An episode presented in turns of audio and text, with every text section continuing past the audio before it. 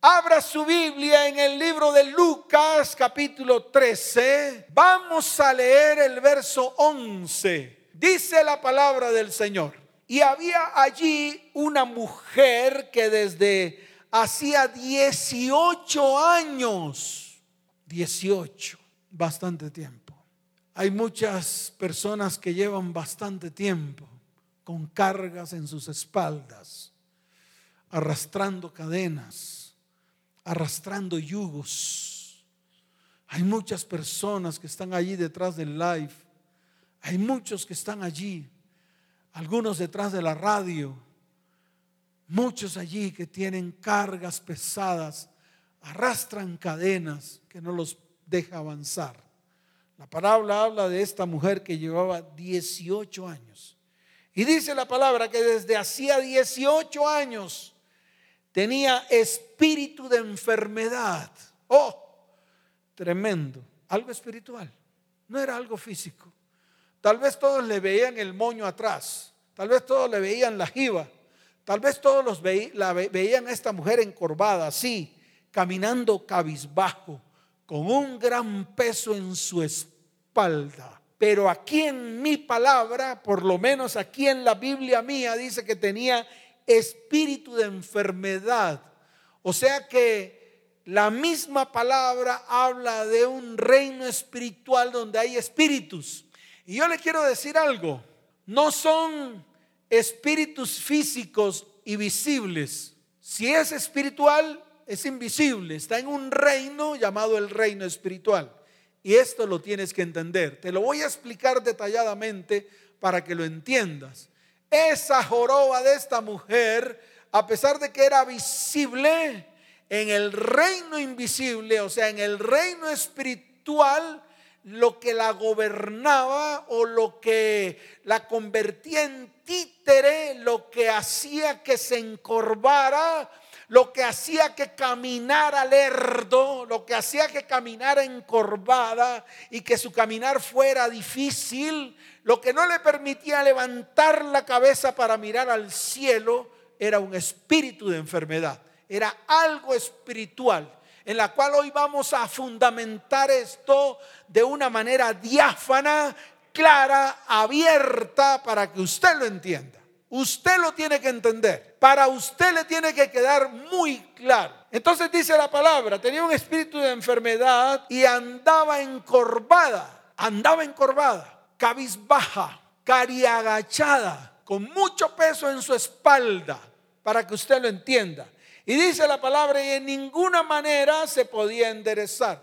Yo me imagino que sus familiares la cogían y la destorcían.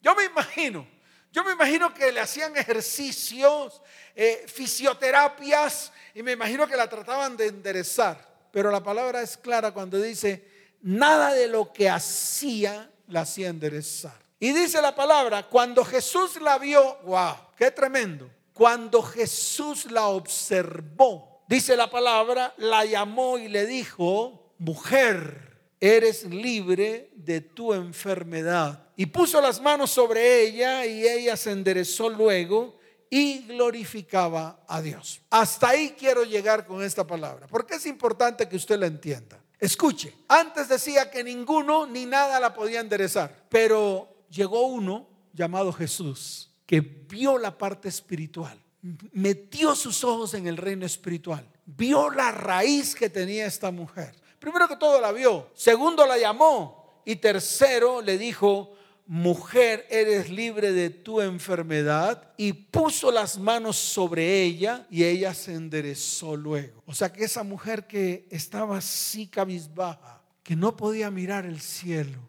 que no podía observar el cielo, no podía levantar su mirada a Dios, en el mismo momento en que Jesús puso las manos sobre ella, ella se pudo enderezar. Y yo quiero darte el fundamento, porque es importante. Mire, la Biblia habla de cosas que no podemos ver, cosas invisibles, pero que ejercen un efecto muy poderoso en la vida de todas las personas. Y escuche bien, cosas invisibles que tal vez en tu vida cristiana no has podido entender. No puedes entender cómo la Biblia habla de cosas que no vemos. Por ejemplo, ligaduras de impiedad. ¿Mm? No tengo ni idea qué es eso. O sea, ¿por qué? Porque no lo puedo ver. No puedo ver la ligadura, pero es espiritual. Y al ser espiritual, escuche, no es visible, pero se muestra en la persona. Por ejemplo, cargas espirituales. Cargas espirituales. Pues yo veo eh, que las personas ponen cargas en sus hombros para transportar algo pesado. Pero cargas espirituales, de pronto hasta ni lo puedo entender. Yugos espirituales, tal vez para mi vista, pues me parece imposible de ver, porque son espirituales. Habla también de cargas de opresión, de ataduras, de cadenas espirituales. Son espirituales, no se ven, pero están ahí, ejercen presión sobre tu vida. ¿Por qué? Porque este tipo de elementos espirituales están presentes en nuestras vidas y yo le quiero decir algo, afecta afectan nuestra manera de vivir, afectan nuestra manera de actuar, afectan nuestro caminar. Es más, impiden realizarnos como persona, avanzar en los propósitos que Dios tiene para nosotros. Y son como barreras que se interponen en medio de nosotros y no nos permiten avanzar. Por eso una carga o un yugo espiritual que nos aflige o que está en medio de nosotros, lo primero que hace es afligirnos. ¿En qué áreas? En todas, dependiendo de cuál sea la carga o el yugo. Por ejemplo, en el área emocional. Yo te quiero preguntar, ¿qué cargas tienes? en tu área emocional que afecta tu vida. Hay personas que tienen aflicción en el área física. En estos días alguien me escribió y me dijo, pastor, es que tengo un problema físico, no puedo caminar. Le pregunté, ¿por qué no puedes caminar? ¿Naciste caminando? Y me dijo, sí, pero en algún momento de mi vida algo pasó. Y quiero saber qué fue lo que pasó. Porque tal vez médicamente, o sea, en la parte médica saben por qué. Pero yo quiero averiguarlo en el área espiritual, porque yo creo en aquel que trae sanidad a mi vida, que se llama Jesucristo. Y como yo creo en Él, quiero mirar la raíz, quiero ir al trasfondo, quiero saber cuál es la causa o cuál fue la causa que ocasionó el hecho de que en algún momento de mi vida no pudiera caminar. Le pregunté, ¿qué tienes? Me dijo, tengo un problema en mis huesos. Yo le dije, tu problema en los huesos no es natural, no es físico, porque es una persona de 25 años, 26 años. Y esto le da de uno a un millón y le tocó a ella. Son las famosas enfermedades que no tienen definición. Son las famosas enfermedades huérfanas que no saben la causa. Todo lo que está en medio de tu vida, que es contrario a los propósitos de Dios, porque los propósitos de Dios para tu vida, tu casa, tu hogar y tu familia siempre serán buenos, agradables y perfectos. Y esto te tiene que quedar claro. Tú tienes que saber quién es Dios. Tienes que conocerlo. Y tienes que saber de qué es capaz Dios de hacer por ti. Es más, ya lo hizo en la cruz del Calvario. Envió a su unigénito, a su único hijo, para que a través de él tú y yo recibiésemos sanidad. Entonces fíjate que aquí hay algo espiritual que se mueve en medio de vidas, hogares, familias y descendencias. Y estoy hablando precisamente de esa aflicción física. Pero también hay aflicciones sexuales, claro que sí, debido a los eventos que hemos vivido en nuestra vida en esa área. Es un hilo, es un hilo muy delgado que cuando se toca se rompe. Por eso este es el tiempo de la sanidad de tu vida, tu casa, tu hogar y tu familia en todas las áreas. En el área económica, esto te tiene que quedar claro, si tienes un problema económico, debe haber una causa. Y tal vez una de las causas puede ser una carga o un yugo que está en medio de ti. O en el área espiritual. Al final todos estos destruyen la libertad de una persona y no te permite avanzar en los propósitos de Dios. Ya eso lo habíamos hablado. Ahora, las escrituras utilizan diferentes figuras proféticas. Esto es para que tú lo entiendas, para que tú vayas más al fondo, más a, la raíz, para que lo vayas entendiendo y lo vayas desarrollando en tu vida y lo vayas metiendo en tu corazón de tal manera de que cuando venga la palabra, rema, la tomas y esa palabra rema rompe el yugo. Esa palabra rema rompe la carga y viene libertad a tu vida. Así de sencillo. Las escrituras entonces utilizan diferentes figuras proféticas para ilustrar cómo opera una carga o un yugo que produce joroba en tu vida. Y te lo vuelvo a repetir porque esto te tiene que quedar claro. Esto tiene que ser claro en tu vida. Tiene que ser claro en tu mente y en tu corazón. Toda carga o yugo, escuche bien, al final desarrolla un hábito, una conducta que luego genera más hábitos, más conductas y esas conductas son destructivas y al final aceleran el deterioro físico y espiritual y emocional produciendo enfermedades. Te voy a poner el ejemplo, cardíacas, enfermedades en los huesos y enfermedades terminales. Por eso vuelvo a las figuras proféticas para ilustrar lo que es una carga o un yugo que produce un hábito o una conducta en tu vida o que produce una joroba en tu vida. La Biblia lo llama cuerdas, pesadas cargas, molinetes, grilletes y cadenas. Todos tienen algo en común, oprimen y atormentan. Ese es el final. Esa es la finalidad de todo yugo y de toda carga, la que te produce la joroba. Es más, la que te produce la joroba que tienes ahora en tu vida y que es necesario que el Señor extienda su mano para que te endereces. Y yo te quiero decir algo, a partir de hoy, nunca más, escucha bien, vas a caminar encorvado o encorvada. Nunca más vas a andar con tu cabeza gacha. De ahora en adelante vas a mirar al cielo. De ahora en adelante vas a mirar las promesas que Dios tiene para tu vida. De ahora en adelante vas a mirar el destino y propósito que Dios ha colocado en tu vida. De ahora en adelante los yugos, las ataduras y las pesadas cargas se van a romper, se van a destruir porque hubo uno que las destruyó en la cruz del Calvario. Y esa promesa es para ti, pueblo de Dios. Esa promesa es para ti y es para mí. Pero escucha, Vamos a afirmar la palabra. Vamos a afirmarnos en ellas. Porque es necesario que la palabra se introduzca en medio de tu mente y tu corazón y sea como espada de doble filo que penetre hasta lo más profundo, que separe el alma del espíritu, que rompa los tuétanos, las coyunturas y llegue a las profundidades espirituales de tu corazón para que comience a hacer el efecto que desde el comienzo comenzó a hacer en medio del mundo. También lo tiene que producir en ti. Tiene que traer luz en medio de las tinieblas. Tiene que traer libertad en medio de la opresión y las cárceles. Y esto nos tiene que quedar claro, tanto a ti como a mí. Estas cargas y estos yugos producen joroba en nuestra vida, luego se pasa a nuestra familia, afecta a nuestro cónyuge, afecta a nuestros hijos y termina afectando a nuestra descendencia. Y son invisibles, y los podemos identificar cuando existe una carga pesada sobre ti. Mire, hay personas que amanecen con el mico al hombro. El tal mico al hombro es espiritual. Ay, pastor, es que puedo enderezar. Me dio agua así. Ay, qué torcedura tan horrible. Produce un sentimiento de culpa y de dependencia. Lo disfrutas por momentos o por periodos de tiempo y luego te das cuenta que está destruyendo tu vida. Oh, tremendo.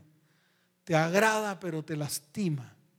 Te agrada pero te produce tristeza. Sientes que oprime tu vida y no te deja avanzar.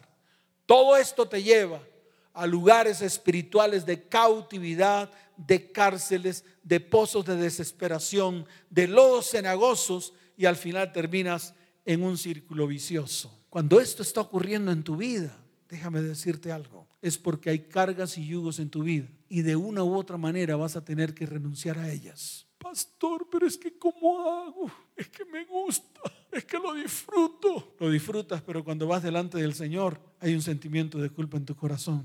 Quiere decir que no es correcto. Quiere decir que hay algo que estás haciendo incorrecto delante de los ojos de Dios. Y te estoy poniendo ejemplos muy claros. Por ejemplo, en el área sexual, las ataduras del alma se forman por medio de pactos. El sexo es una forma muy poderosa que el diablo usa para formar ataduras en el alma. El acto sexual causa que dos se unan y se conviertan en uno.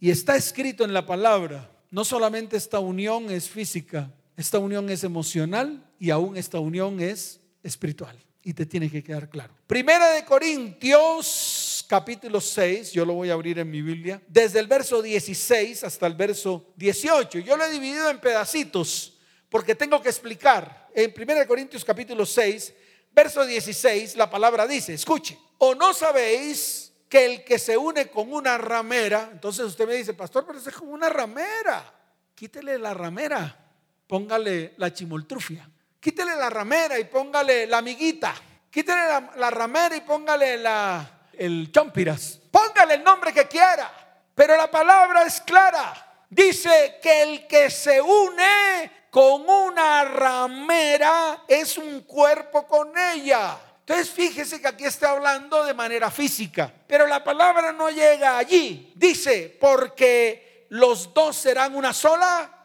carne. Es decir, que no solamente es ese acercamiento físico que hay en una relación sexual, ahora se convierte en una sola carne. O sea, se une la carne, se une el alma y se une el espíritu. O sea que todo lo que esa persona tiene se te pasa a ti y todo lo que tú tienes se te le pasa a ella. ¿Y qué hay en ella? ¿Qué hay en ti? Un espíritu de lujuria, un espíritu de lascivia, un espíritu de adulterio, espíritu de fornicación y no sé qué más cosas. No quiero seguir ahondando. ¿Por qué? Porque eso solamente lo sabes tú. Sí, tú, cuando te unes a una persona diferente a tu cónyuge, cuando te unes a una persona con la cual no has hecho un compromiso delante de Dios para que esa persona sea tu esposa. Y te lo digo con la mayor claridad, está escrito. Y no solamente, escuche bien, queda la palabra ahí.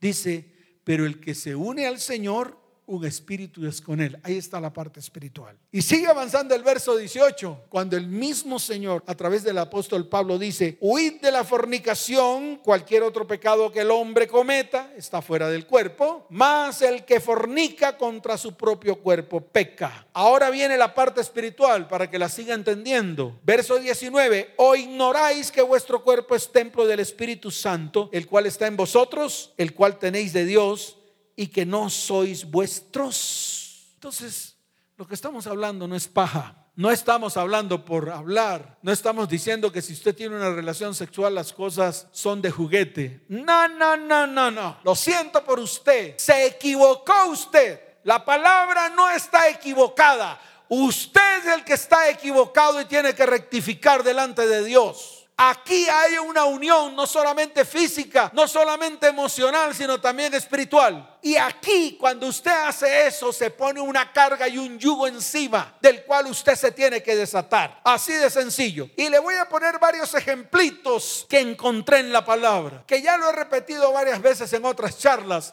pero que es necesario que usted lo entienda en esta, porque esta charla, escuche bien, esta palabra o se introduce en su vida para hacer cambio y transformación o se introduce en tu vida para traer cambios y transformación. Así de fácil. No puede pasar desapercibida y mucho menos en su vida viviendo lo que está viviendo. Ya basta. Ya usted tiene que comenzar a trabajar en la libertad con que Cristo le hizo libre. Le voy a poner varios ejemplos. Por ejemplo, en Génesis capítulo 34 esa palabra es una nota. A mí me gusta porque trae una revelación, trae una verdad en medio de aquellas personas que andan en fornicaciones, que andan en medio de adulterios, que andan en medio del gozo de la vida, porque dicen, ya acepté a Cristo en mi corazón, ya el resto vale cinco. Ya por su gracia soy salvo. Y yo por lo tanto puedo seguir con mi noviecita, la llevo de la manito a la iglesia, le digo, mi amor, levanta las manos que esta tarde te la tengo preparada, así como lo oye. Le suena duro, pero es la verdad de lo que usted hace. Y va a tener que detenerse o más bien adquirir el compromiso, porque la persona que Dios le dio es una persona valiosa, no solamente ante los ojos de los padres, de esa mujer, de esa niña, sino también ante los ojos de Dios. Y tiene que ser valiosa ante sus ojos, por lo tanto no juegue más. Por lo tanto, sea varón, por lo tanto, párese firme, por lo tanto, tome decisiones firmes con respecto a su futuro. Y estoy hablando de su futuro espiritual, de su futuro emocional, de su futuro económico y de su futuro físico. Así que tome decisiones hoy, así como lo está escuchando. Mire lo que dice Génesis 34. Esta palabra me gusta y me gusta porque habla una realidad. Y tal vez es la realidad que están viviendo hoy miles y miles de mujeres y miles de hombres. Tal vez esta es la respuesta en su área sexual. Mire lo que dice. Salió Dina, la hija de Lea, la cual ésta había dado a luz a Jacob a ver a las hijas del país. Salió así como cuando salió usted, que tenía 17 años, que su mamá no la dejaba ir ni a la esquina, porque era el tiempo en el cual usted estaba hermosa, bella, virgen, pero se le dio por salir a la calle, se le dio por desobedecer.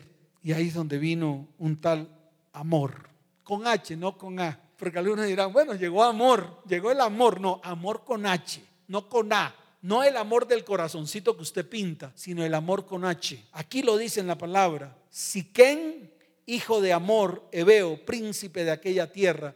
Y mire lo que dice el verso 2. Y la tomó y se acostó con ella y la deshonró.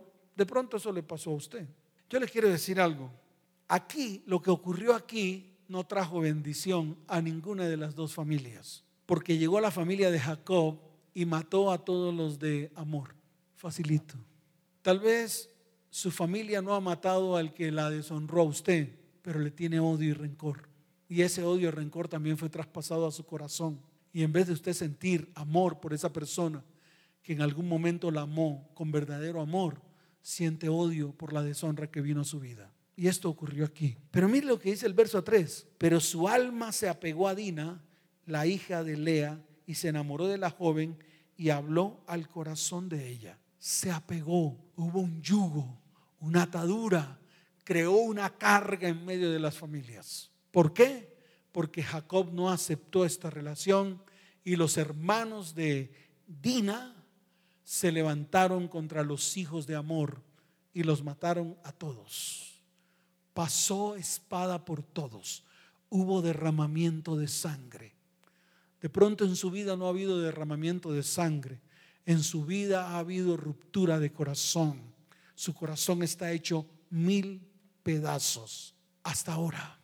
Y esto le tiene que quedar claro. Le voy a poner otro ejemplito. Por ejemplo, el que está escrito en jueces capítulo 16, verso 16. Esto para que usted lo entienda, que esto no es cosita de comer. Se lo vuelvo a repetir, esto no es cosita de comer, porque para usted esto es un juguete. Usted coge su área sexual y la convierte en un parque de diversiones. La convierte en un juego. Cuando para Dios esto es muy valioso. Mire lo que dice jueces capítulo 16, verso 16. Esta palabra usted la conoce. Es más, usted la ha dibujado en muñequitos. Es la historia de Sansón. Pero le voy a mostrar un versículo que es muy clave, que está en el verso 16. Es clave es clave para lo que tal vez le está pasando a usted. Mire lo que dice la palabra en el verso 16. Y aconteció que presionándole ella, ya usted sabe quién es ella, Dalila. Cada día con sus palabras e importunándole su alma fue reducida a mortal angustia. ¿Cuántas veces su alma ha sido reducida a mortal angustia? Y cuando hablo de mortal angustia quiere decir que todo lo que vivió con esa persona al final se convirtió en un desastre. Como lo oye? En un desastre y cogió su vida y se volvió añicos. A partir de ahí su vida fue un completo desastre. Y sigo, por ejemplo, el caso de Tamar con su hermano Amnón. Esto trajo violencia a los hijos de David. Eso está en el libro de Segunda de Samuel capítulo 13. Pues si quiere vamos allá. Al fin y al cabo tenemos un poquito más de tiempo para que usted entienda la palabra, para que a usted le quede claro.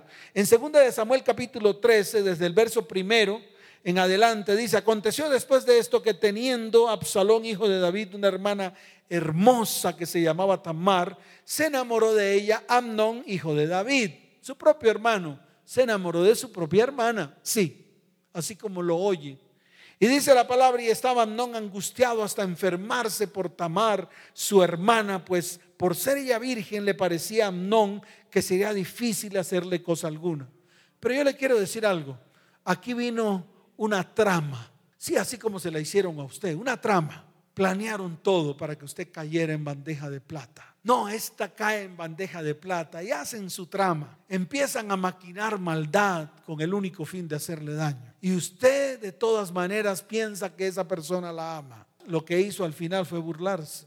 Entonces escuche, porque esto le tiene que quedar claro. Amnón, junto con un amigo que dice por ahí el nombre, que no me interesa, planearon todo. Este hombre se enfermó y mandó a llamar a Tamar. Y Tamar le cocinó unas arepas, llamémoslo así, o unos panes sin levadura. En todo caso cogió aceite con harina, hizo unas arepuelitas, le dio a comer. Y dice la palabra que en el momento en que le dio a comer, este hombre tiró la comida a un lado, la cogió de los brazos y la forzó y la violó. Qué barbaridad. Y dice la palabra que después de haberla violado, la despreció, la echó, le dijo, fuera de aquí, ramera, fuera de aquí, mujer fácil, fuera de aquí. A lo mejor a usted le ha pasado. ¿Y esto que trae? Ataduras, ligaduras. De pronto usted me dice, pastor, ¿dónde está eso? Pues ahí en el verso 11. Mire lo que dice el verso 11 para que usted lo entienda del capítulo 13 de segunda de Samuel. Y cuando ella se las puso delante para que comience, asió de ella y le dijo, ven hermana mía, acuéstate conmigo.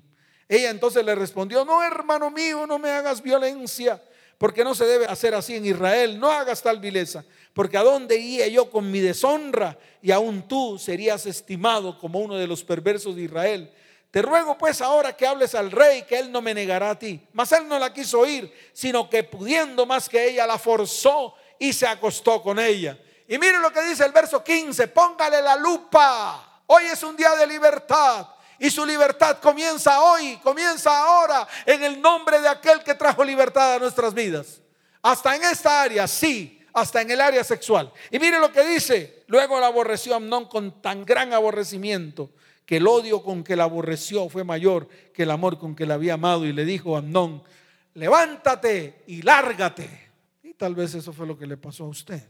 Pero escuche, no importa los errores que hayas cometido, no importa, no interesa. Hoy es el día de tu sanidad. Hoy es el día que Dios ha preparado para traer sanidad a tu vida. Hoy es el día que Dios ha preparado para sanar todas las áreas en las cuales tú has fallado o en las cuales te equivocaste. Todos al final nos hemos equivocado pero todos al final seremos restaurados y restituidos. Así de sencillo. Y vienen más ejemplos, pero ¿para qué? Ya con esto es suficiente. Ya creo que Dios quitó el velo y ya creo que Dios la puso a usted a pararse firme para que esa libertad que un día el Señor declaró en la cruz del Calvario llegue a su vida.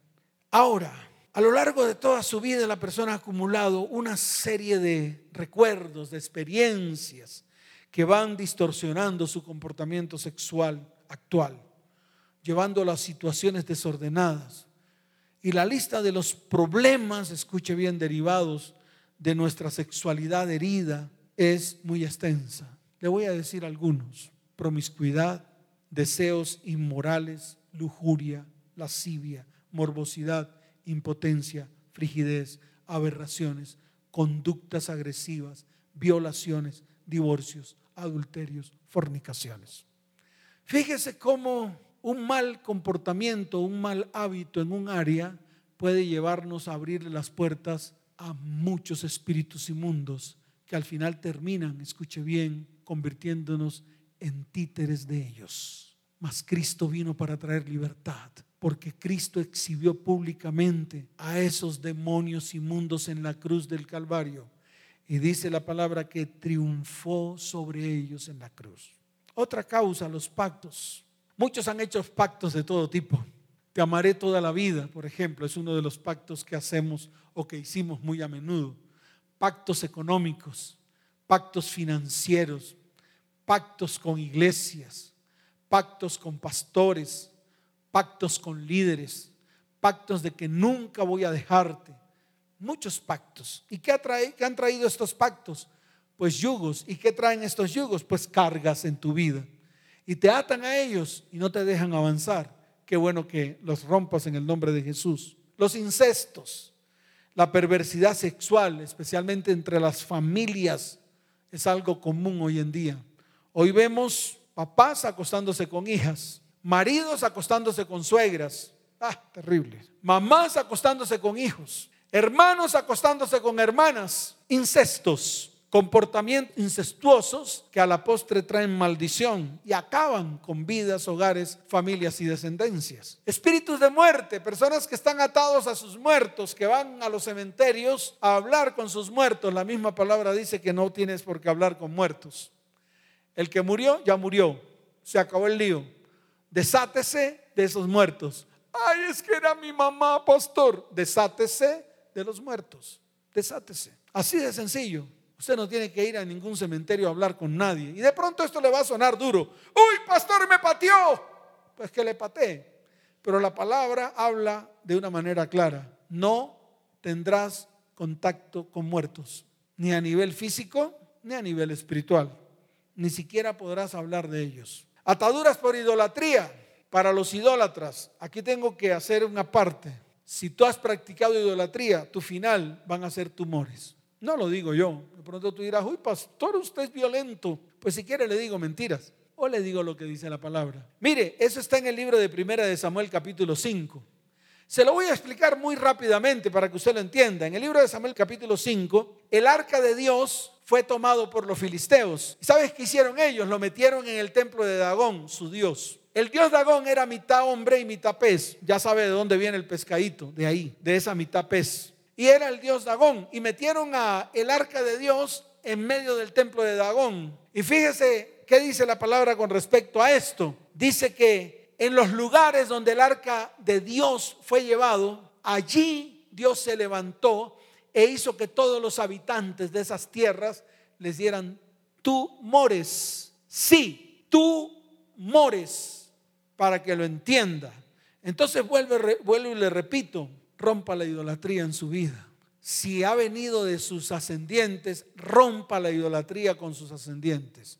Si usted aún la practica siendo cristiano, porque hoy en día no sabemos ni siquiera la doctrina de los cristianos, no sabemos. Hay cristianos que tienen altares en sus casas, sí, como lo oye, y prenden velas, sí, como lo oye, pero yo le quiero decir algo, esto se llama idolatría. Y mire lo que dice la palabra, y se agravó la mano en el verso 6 del capítulo 5 de Primera de Samuel, para que usted lo vea, para que esto no le, no le llene de hiel, para que esto no lo haga disgustar diciendo, uy, ese pastor no, ese pastor habla lo que está escrito. Mire lo que dice, y se agravó la mano de Jehová sobre los de Asdod. Era la ciudad donde habían metido el arca de Jehová dentro del templo de este Dios llamado Dagón. Dice la palabra, y los destruyó y los hirió con tumores. Entonces, ¿sabe qué? Yo prefiero que usted se pare firme y mire, mire su vida, mírese usted, haga introspección y ya, para que no me señale a mí para que no diga que el pastor está hablando cosas que no son. Está escrito en la palabra. Tu pasado, ¿cuándo vas a romper con ese pasado? ¿Cuándo? Yo te pregunto, a ti, ¿cuándo va a ser el día en que vas a romper ese pasado? ¿Por qué no lo llevas a la cruz? Cualquiera que haya sido, no importa. En el área emocional, sexual, física, espiritual, económica, rompe con eso, llévalo a la cruz y dile al Señor, Señor, yo no quiero este pasado oscuro, feo, maluco en el cual viví durante mucho tiempo, un pasado lleno de maldad, de maldición, de iniquidad, de dolor. Rompe con eso, llévalo a la cruz, porque el pasado te ata a un presente y no te permite ir hacia un futuro. La falta de perdón, ah, Dios mío. Aplica lo que dice la palabra con respecto al perdón. Si tú has recibido perdón de parte de Dios, un perdón así de grandote, ¿por qué no eres capaz de dar perdón? Y termino con esta parte que es importante acerca de la, falta de perdón. El perdonar es una decisión de la voluntad, no del alma. Entonces aplica tu voluntad. Si tu voluntad es perdonar para ser libre, hazlo. ¿Por qué? Porque viene de la voluntad, de tu voluntad. Es una decisión que debes tomar. El ocultismo, basado en el libro de Deuteronomio capítulo 18. Ahí está todo lo que el Señor prohibió con respecto al ocultismo para que usted lo entienda. Usted no necesita ayuditas raras. Usted no necesita pócimas. Usted no necesita siete hierbas. Usted no necesita lo que decía mi mamá, es que una ayudadita a Dios. Usted no necesita ayudarle a Dios para que Dios abra las ventanas de los cielos y derrame sobre su vida bendición hasta que sobreabunde. Se lo voy a mostrar en el Deuteronomio 18 desde el verso 9. Mire lo que dice la palabra. Cuando entres a la tierra que Jehová tu Dios te da, en este caso, cuando entres al cristianismo, cuando aceptes al Señor en tu corazón, cuando tomes la decisión por Él, dice la palabra, no aprenderás a hacer según las abominaciones de aquellas naciones. No se ha hallado en ti quien haga pasar a su hijo o a su hija por el fuego, ni quien practique adivinación. Los adivinos, cállense las bocas, no sean adivinos. En vez de adivino, conviértase en profeta. No sea más adivino, no trate, no trate de adivinar el futuro de los otros. Y esto se lo digo a todos, aquellos que profieren maldición sobre otras personas y lo que hacen es volverse adivinos profetizando mentira y adivinación. Escuche, ni agorero. Usted no tiene por qué ser agorero. Los agüeros.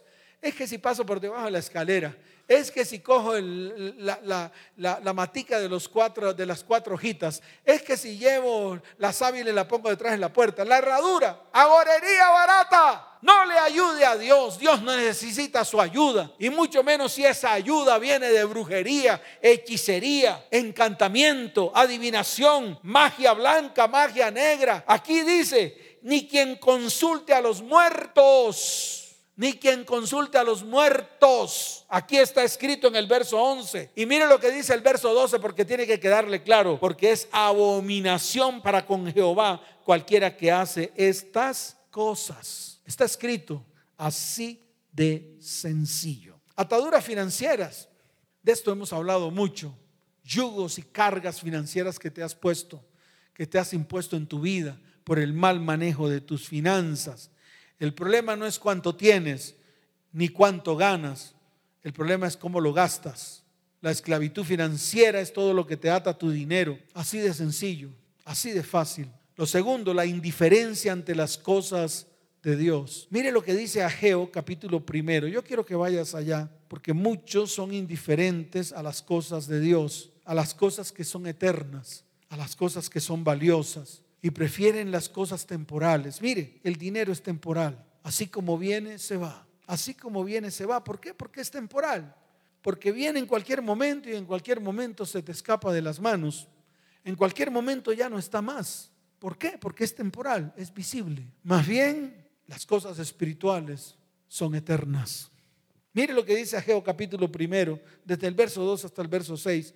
Así ha hablado Jehová de los ejércitos diciendo, este pueblo dice, no ha llegado aún el tiempo, el tiempo que la casa de Jehová sea reedificada. Entonces vino palabra de Jehová por medio del profeta Geo diciendo, verso 4, es para vosotros tiempo, para vosotros de habitar en vuestras casas aterzonadas y esta casa está desierta. Mire el verso 5, pues así ha dicho Jehová de los ejércitos, meditad bien sobre vuestros caminos. Y viene el verso 6, sembráis mucho y recogéis poco, coméis y no os saciáis, bebéis y no os quedáis satisfechos os vestís y no os calentáis, y el que trabaja jornal recibe su jornal en saco roto. Y eso le pasa a muchos. Ataduras físicas, enfermedades adquiridas, enfermedades generacionales. No sabemos. Dice la Biblia que la unción pudre el yugo y la unción es lo único, escucha bien, que va a hacer que tu yugo y tu carga se rompa en este día.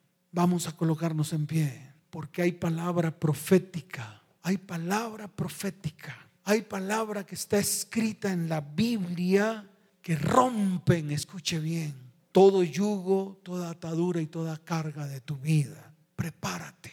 El Señor lo único que hizo con esta mujer encorvada fue extender su mano. Cuando extendió su mano sobre ella, ella quedó derecha. ¿Por qué? Porque fue a la raíz. Encontró en ella, encontró en su interior encontró en su raíz un espíritu de enfermedad. No sé qué espíritus inmundos hay en medio de tu vida, en medio de tu casa, en medio de tu hogar, en medio de tu familia. Tal vez está la ira, la gritería, la maledicencia. Tal vez en tu vida está la lujuria, la lascivia, la fornicación, el adulterio, la pornografía. Tal vez hay odios, rencores, falta de perdón, tal vez hay amargura, raíz de amargura, tal vez hay situaciones que estás viviendo que no sabes qué hacer. Tal vez has dicho, no puedo más con esta carga que llevo encima. Tal vez has dicho, no aguanto más. Pero hoy es el día en el cual nos vamos a colocar en pie. Porque no solamente va a haber libertad en tu vida, sí en ti, varón. Tal vez no solamente va a haber libertad en ti, mujer, sino que también esta libertad se va a extender hacia tus hijos y hacia tus descendientes. Yo quiero que inclinemos nuestro rostro, que hoy sea un día de mucha libertad y que podamos llevar estas cargas, estos yugos y estas ataduras a la cruz del Calvario. Reconocer, reconocer de que te has atado en tu área sexual delante de Dios. Levanta tu mano derecha Toma a tus hijos al otro lado, no te preocupes. Ellos están en manos de Dios. Dios ha tomado la decisión hoy de traer libertad a tu vida, a tu hogar, a tu familia y a tu descendencia. Y tú te vas a parar como sacerdote y profeta, porque son los tiempos de libertad que Dios ha preparado. Y son los tiempos, hoy es el tiempo, ahora es el tiempo. Este es tu tiempo, el tiempo de tu libertad plena en Cristo Jesús. Levanta tu mano y dile, Señor, hoy llevo toda atadura sexual a la cruz del Calvario. Hoy me desato, me desligo. Hoy se rompe toda carga y todo pesado yugo en mi área sexual y lo llevo a la cruz del Calvario, porque me ocurrió lo mismo que le ocurrió a Dina. Me ocurrió lo mismo que le ocurrió a Sansón. Me ocurrió lo mismo que le ocurrió a Tamar. Y hoy me desato y me desligo en el nombre de Jesús, porque está escrito, Cristo llevó en la cruz del Calvario todo peso y toda carga. Está escrito, la carga que el Señor nos a nosotros es una carga liviana, mas la carga que adquirimos en el mundo, en medio de nuestras vivencias y experiencias, son cargas pesadas. Señor, yo lo llevo a la cruz y en la cruz del Calvario se destruye todo pacto que haya hecho con mi boca todo pacto que haya hecho en mi área económica, en mi área financiera, en mi área sexual, en mi área emocional, hoy lo llevo a la cruz del Calvario y esos pactos se rompen en el nombre de Jesús. Toda atadura y toda carga que hayan impuesto sobre mi vida personas de autoridad espiritual. Hoy la llevo a la cruz del Calvario y allí se rompe y se destruye en el nombre de Jesús. Señor, todo acto incestuoso que yo haya permitido en medio de mi vida, de mi hogar y de mis hijos, en medio de mi descendencia. Hoy, Señor, lo llevo a la cruz y allí se destruye en el nombre de Jesús. Toda atadura con espíritus de muerte toda atadura con espíritus de muerte, Señor. Hoy te pido que me libres, porque ciertamente en la cruz del Calvario trajiste libertad a mi vida, a mi hogar, a mi familia y a mi descendencia. Hoy se rompe en la cruz del Calvario toda atadura de idolatría, todo pasado oscuro, todo pasado lleno de tinieblas. Hoy lo llevo a la cruz del Calvario porque todos esos espíritus inmundos fueron exhibidos públicamente por Cristo en la cruz. Padre, hoy coloco delante de ti mi falta de perdón que ha traído amargura y raíz de amargura a mi vida. Y he contaminado mi hogar y mi familia y aún mi descendencia. Señor, en la cruz del Calvario, la lanza romana atravesó tu costado y tocó la punta de tu corazón. Padre, Allí llevaste mi amargura. Señor, es Ayel, es Ayel que pronunciaste a través de las palabras que dijiste en la cruz del Calvario, trajo sanidad a mi amargura y a mi raíz de amargura. Hoy renuncio a toda atadura por ocultismo, toda ouija, toda tarot, toda adivinación, toda brujería, toda hechicería magia blanca, magia negra, hechicería, hoy lo echo fuera, lo erradico de mi vida, lo erradico de mi casa, lo erradico de mi hogar, lo erradico de mi familia. Señor, todo ese ocultismo que viví en mi niñez, todo ese ocultismo que viví en mi juventud, todo ese ocultismo que en algún momento trajeron mis ascendientes a mi vida, me desligo y lo rompo en la cruz del Calvario, porque ciertamente Cristo me hizo libre en esa cruz. Padre, ataduras financieras que vinieron a mi vida por pactos, por compromisos, por indiferencia ante las cosas de Dios. Padre, hoy te pido perdón. Señor, y hoy esas ataduras las llevo a la cruz del Calvario y ahí se destruyen en el nombre de Jesús. Señor, toda enfermedad con la cual fue ligado por mi falta de perdón, toda enfermedad que llegó a mi vida por causa de, eh, de todo aquello que traje a mi vida en cuanto a la idolatría, toda idolatría que yo acepté en mi corazón y que trajo enfermedades.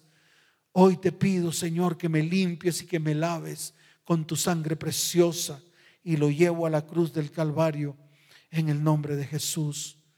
Padre, porque está escrito, levanta tu mano y levanta tu voz al cielo. Dígale, Señor, tú quebraste mi pesado yugo.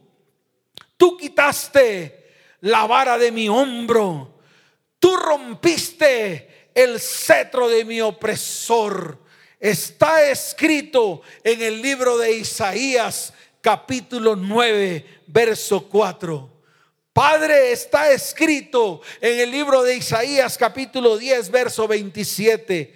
Acontecerá en este tiempo que mi carga será quitada de mi hombro y mi yugo será quitada de mi cerviz y el yugo se pudrirá por causa de la unción. Señor, está escrito en el libro de Jeremías capítulo 30 verso 8. Y será en este día, dice el Señor, que quebrantarás en mi yugo que está en medio de mi cuello y se romperán mis coyundas y los extraños, escuche, declárelo, y los extraños no volverán nunca más a colocar mi vida en servidumbre. Está escrito en tu palabra y yo creo lo que dice tu palabra. Señor, y en el libro de Nahum capítulo primero verso 13 dice, porque ahora quebrarás mi yugo que está sobre mi vida, sobre mi hogar y sobre mi descendencia y romperás todas mis coyundas. Hoy declaro estas palabras que están en el mundo espiritual y las traigo a mi vida porque fueron pronunciadas por el Señor y son rema en este tiempo. En el nombre de Jesús Amén y amén. Dale fuerte ese aplauso al Señor porque es día de libertad. Da un grito de victoria porque es el día que Dios ha preparado para traer libertad a tu vida, a tu casa, a tu hogar y a tu descendencia. ¿Cuántos dicen amén? ¿Cuántos dicen amén?